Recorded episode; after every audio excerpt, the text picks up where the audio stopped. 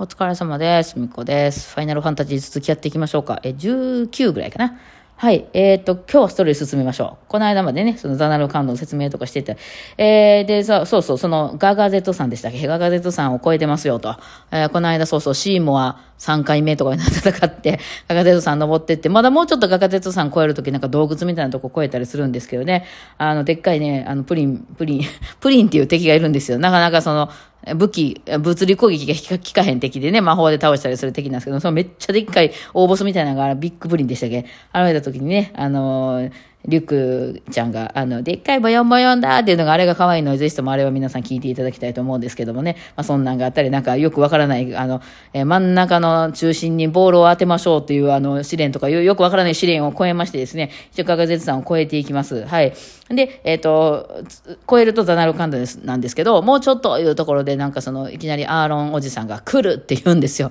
何が来るんか思ったら、あのめっちゃあの、むめちゃくちゃ強い敵が来てね、えーこれはユーナレスカがね、あの、のよこしたもんや、みたいなこと言うんですよ。あの、ユーナレスカさんっていうのっていうのが、その、第1回目のシンを倒した人なんですね。えーあの、なんでその、シンが、あら、世の中に現れて、1回目にシンを倒した人。だからユーナレスカさんで、えっと、そのガードが、えっと、何だっけ、えーユーナレスカ、ゼイヨンさんか、旦那さん。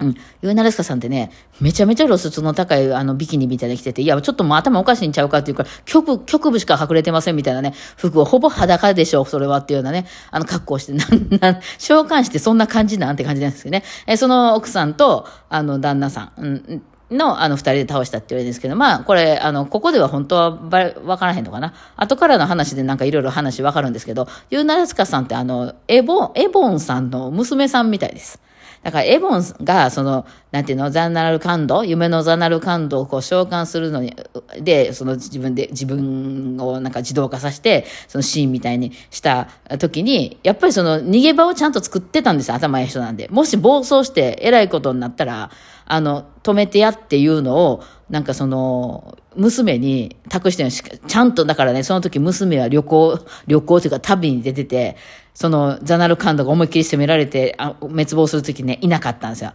で、帰ってきたら、ちゃんとその、あの、もしシンが暴走した時はシンを倒してなって言えるように、っていう風にちゃんとね、逃げ場を作ってあって、その1回目に倒したのがユーナレスカ様なんですけど、ユーナレスカさんがほんまにこいつらシン倒せるぐらい強いかっていうのを、あの、試すために、あの、強い、あの、魔物をよこすっていう、まあ、それもどうやねんっていう話なんですけどね、ほんまにこいつらちゃんと修行してあちこち回ってきたかどうかっていうのをチェックしますみたいな。えで、そのザナのカンドの中心に行くと、その究極召喚っていうのが待ってて、今まではその召喚、召喚って、普通ののね、召喚銃を手に入れて旅してたじゃないですか。で、あちこちに行って召喚を授けようみたいな感じになってたんですけど、今回は救急召喚で、救急召喚だけが、いわゆるその、あの、あれを、ね、シーンを倒せるっていうふうに言われてますね。で、なんかやたら強い敵が来たりとかしてね。この頃になってくるとあれですね。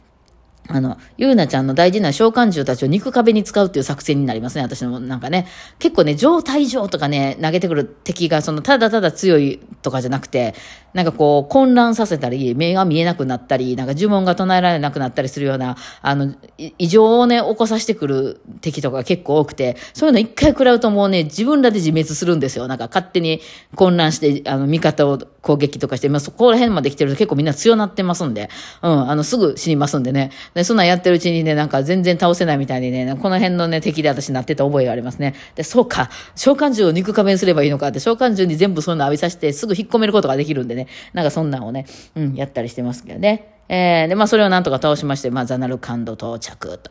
ザナルカンドはね、ちゃんともう廃墟でした。もうね、まあ、一応その前にそういう真実が分かったんで、ティーダ君もまあ、別に見ても驚きはせんって感じだったんですけど、まあ、本来はその自分が着たザナルカンドが、そのみんなが言うザナルカンドと違うんかどうかを確かめたかったわけなんですよね。うん、マジで違いましたね。千年前に滅んでました。うん。で、その、えーティーダ君っていうのが言ってたザナルカンドっていうのはあれミスリードですよね。初めに千年前とか言ったから、こう、あの、千年飛んできたんかって多分、初めてプレイした人はみんなそう思ったと思うんですけど、あの、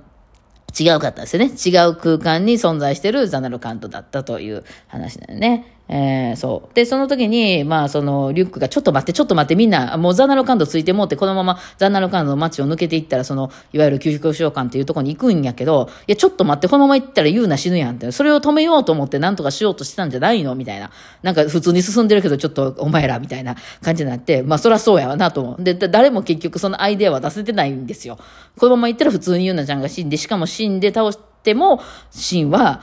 あの、な、な、ちょっとしばらく何ヶ月かとか1年とかした後に復活するっていう風になるから、えどうなんという話で、えー、あの、ちょっと考えようやって言っても、考える暇もないこんな敵倒しながらずっと来てるからって言って、まあちょっと休憩したりするんですけど、その時にちょっとあの、ゆうなちゃんがなんかポケットからポロッとなんか荷物を落としましてね、歩いてる時に。で、ティーダ君が後ろからなんか落としたなまで拾ったら、あの、映像ソフィア言うて、あの、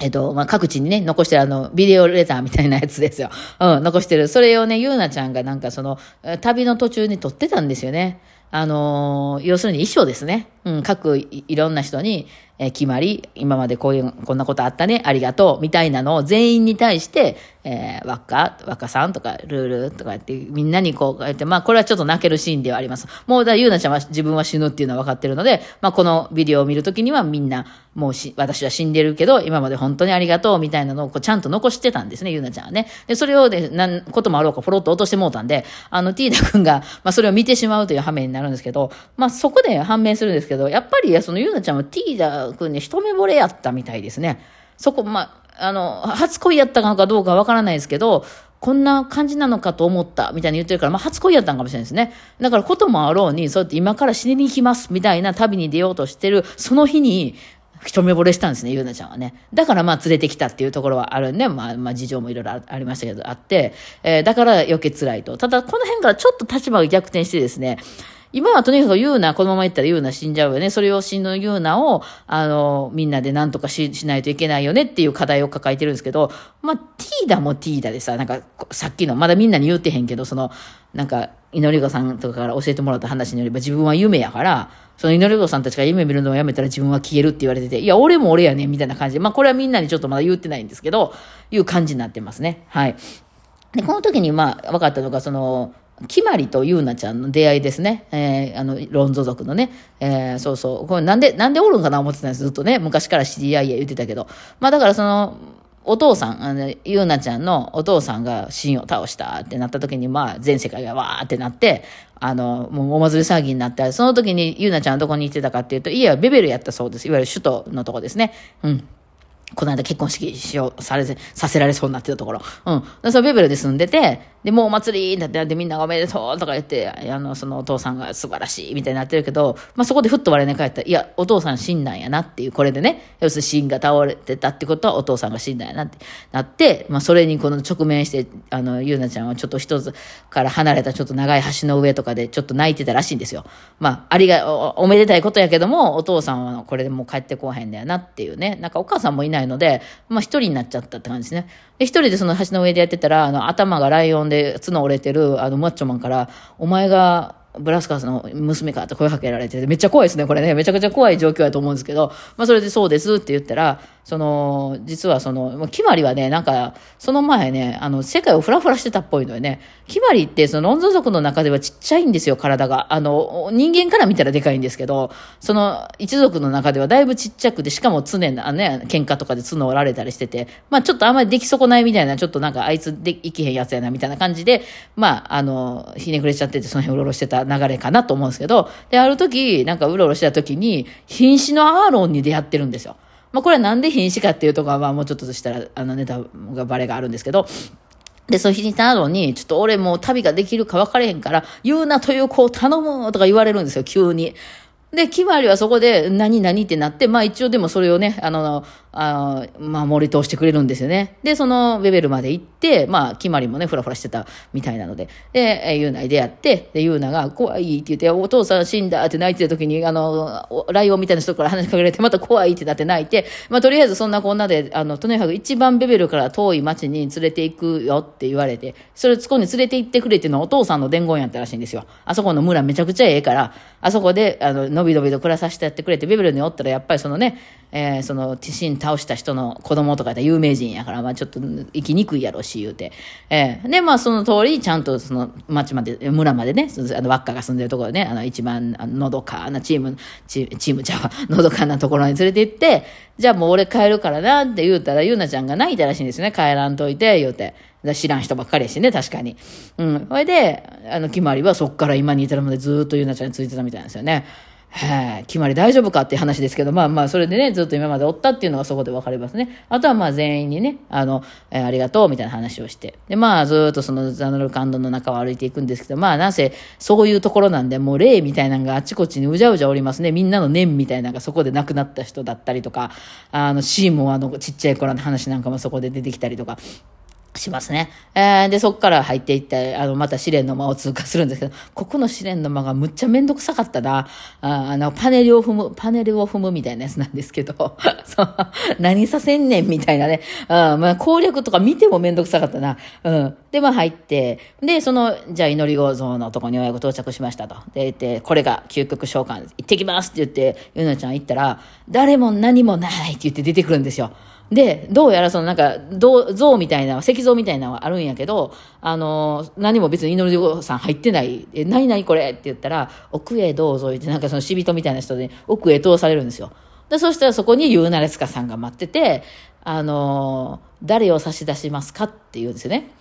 で、その究極召喚っていうのは、究極召喚っていうのは自分のガードから誰か一人を差し出して、その人を究極召喚にするっていうその魔法やったんですよね。魔法っていうかスタイルやったんですよ。だ究極召喚なんか一人でその究極召喚を引き継いで倒すんやとみんな思ってたんですけど、しかもですね、誰かを生贄みたいな感じで一人、あの、連れてきて、その人を究極召喚のそういう、あの、召喚獣に変えるっていう。だから、まあ、例えば、あの、何？決まりやったら、決まりを召喚獣に変えて、そいつで真を倒すっていう、あの、のが、究極召喚やっていうことがそこで初めてみんな知るんですよ。まあ、アーロンは知ってましたけどね。はい。で、え、そういう、そういう仕組みってなって、ちょっと待ってってなります、みんながね。はい。今日この辺までしましょうか。それではこの辺で。